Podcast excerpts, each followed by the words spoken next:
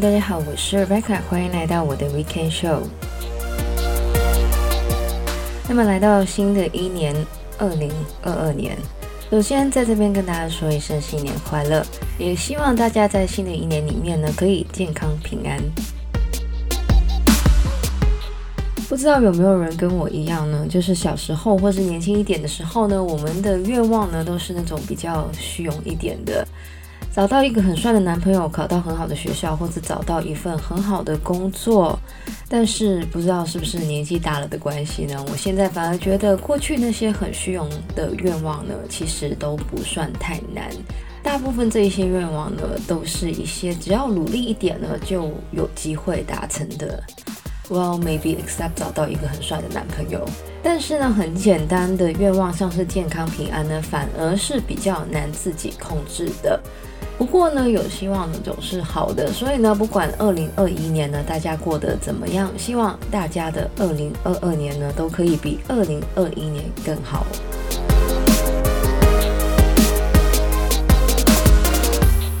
那么，如果大家有听过我的节目呢，可能也知道设目标呢是一个我个人非常喜欢做的事，而我也是那种呢随时随地都在设目标的人。那么对于很多人来说呢，新的一年是一个非常适合设目标的时间。虽然很多人的新年目标呢，其实看不到二月的太阳，也就是很多人在一月呢就会放弃他们的新年目标。那么在去年一月的时候呢，其实我们就做了这个微目标的计划，来分享一些新年目标的规划还有执行。那么如果大家有兴趣的话呢，可以去参考一下那一系列的节目。那么，作为二零二二年的第一期节目呢，我们不能免俗的还是要来说一下新年目标。不过呢，这个礼拜要来跟大家分享的呢，都是一些随时可以做 commitment 比较低一点的小目标或是微目标。所以呢，不用担心，我不会叫大家五点钟起床做运动的。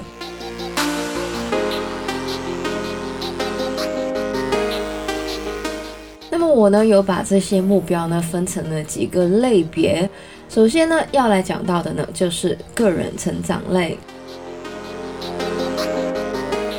那么在这个类别里面呢，我们可以定下的目标呢，第一呢就是之前有说过的，就是每天看五到十分钟的新闻，或是呢花五到十分钟呢看一本自己有兴趣的工具书。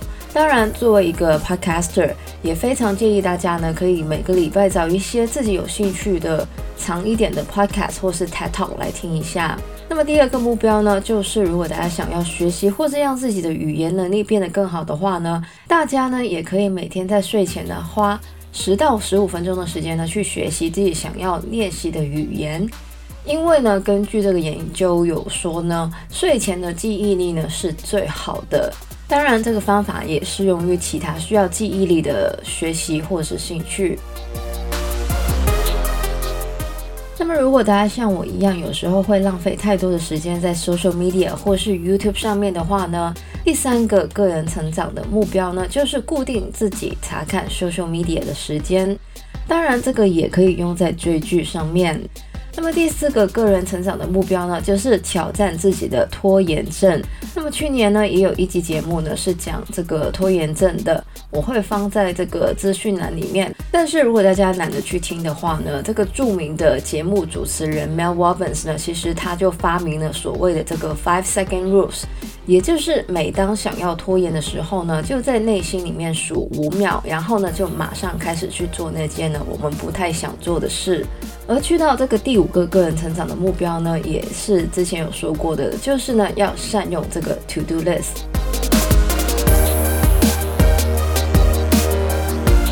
那么第二个类别要来讲到的呢，就是健康相关的目标。那么第一个健康类相关的目标呢，就是早睡三十分钟，是早睡，不是早起。那么，虽然大家平日的工作呢都是非常的忙碌的，下班的时候呢，当然就是想要把握所有的时间来放空、发呆、看书、追剧。但是呢，睡眠是非常重要的，而且呢，这个睡眠除了影响我们一天的这个 productivity 之外呢，也会影响我们的身心健康。另外呢，睡眠不足呢，也会影响我们的新陈代谢。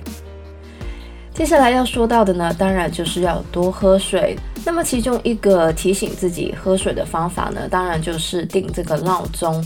另外呢，大家也可以买那种就是有刻度的水壶放在桌子上，这样子呢，看到水瓶就会很自然的去喝水。那么第三个要来说到的健康目标呢，就是每天至少吃一碗的蔬菜跟水果。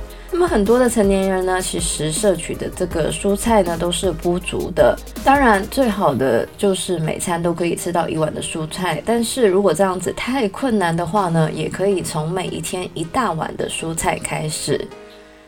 那么讲完蔬菜呢，第四个要来讲到的健康目标呢，就是要摄取足够的优质的蛋白质。那么虽然呢，很少人会有这个蛋白质不足的问题，但是呢，蛋白质呢不是说肉吃得够多呢就好，所以呢，还是建议大家可以选一些脂肪比较低，或是呢脂肪里面含有一些优质脂肪的食物，像是鸡蛋、鱼，还有呢就是不含人工荷尔蒙的鸡肉等等。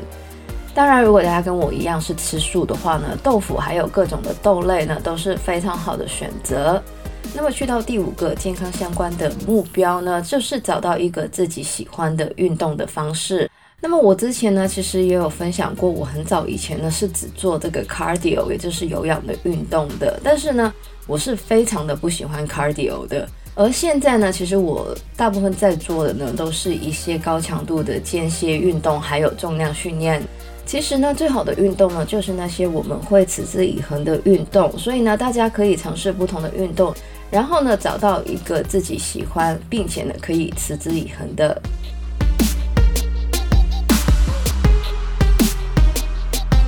那么最后一个类别呢，要来讲到的呢，就是心理健康方面的目标。那么要定下这个心理健康方面的目标呢，的确是比较困难的。不过呢，以下这一些小目标呢，大家也可以参考一下。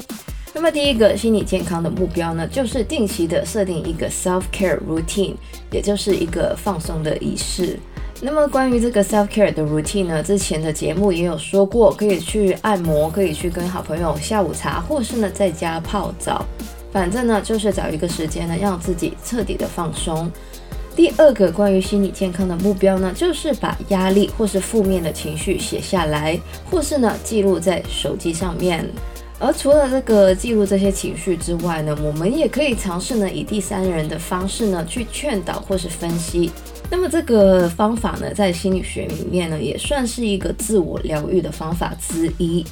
那么最后一个关于心理健康方面的目标呢，就是练习拒绝。那么明明周末想要在家耍废的话呢，就不要答应去 party。明明不是你的工作，就不要硬扛。明明觉得这个人很 toxic 了，就不要继续当人家的垃圾桶。那么这个目标呢，其实说起来是有点困难的，所以呢，才要慢慢的练习。么以上呢，是一些大家可以参考关于个人成长、健康还有心理健康的目标。另外呢，如果大家想要存钱的话呢，也可以去听这个上个礼拜的节目。当然，这些都是一些很 general 的目标。那么我去年呢也有说过呢，其实目标呢可以随时随地的开始，不需要呢等到每一年的一月一号。如果觉得一次定太多的目标很难执行的话呢，也可以分月份甚至是季度去执行。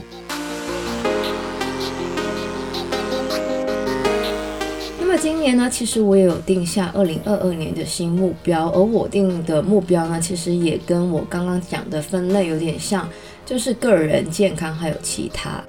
那么，因为我觉得定太多的目标呢，会很容易失败，所以呢，每个类别呢也只有一到三个小目标。那么详细的目标呢，我还没有写好。那么去年短期的这个 low buy 呢，也是一个我蛮想再尝试的，但是呢，我现在很怕我明年要再搬家。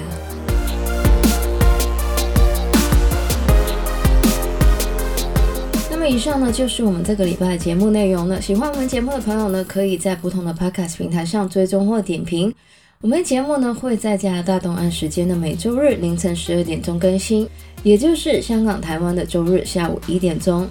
希望大家有个美好的周末。我是 Rebecca，谢谢大家收听，我们下礼拜再见，拜拜。